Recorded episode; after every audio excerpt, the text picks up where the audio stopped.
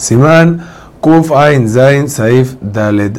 La ley en la alhaja anterior que frutas que acompañan al pan requieren verajá, debemos saber que aplican aún si en el momento de la bendición para el pan no estaban las frutas en la mesa. De todas maneras, aplica esa alhaja porque es algo que una persona va, a comer con el pan. Es igualito a si una persona que come pan con hummus no estaba el hummus en la mesa, que no tiene que bendecir por el hummus, porque en el momento de la verajá del pan él sabe que él va a comer el pan con el hummus. Hazak u Baruch.